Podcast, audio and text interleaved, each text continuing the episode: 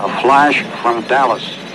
Two priests who were with President Kennedy say he is dead of bullet wounds.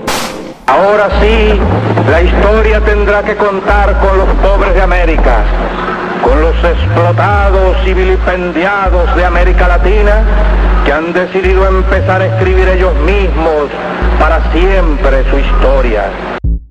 It's one small step for man, one giant leap for mankind. My fellow citizens, at this hour, American and coalition forces are in the early stages of military operations to disarm Iraq, to free its people, and to defend the world from grave danger. Tonight, I am announcing that the American combat mission in Iraq has ended.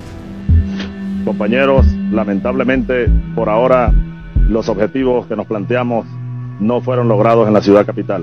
We're deeply concerned both by the alarming levels of spread and severity and by the alarming levels of inaction.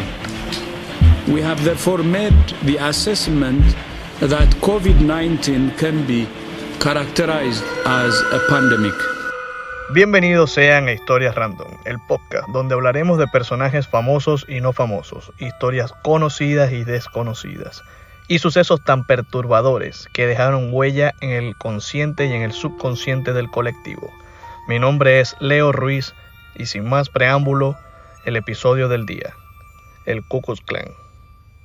El congresista de Arkansas, Jane Haim, y varios miembros constitucionalistas del sur de Carolina fueron masacrados por el clan solo por ser miembros del Partido Republicano. Así comenzó el reino de terror por todo el sur de los Estados Unidos.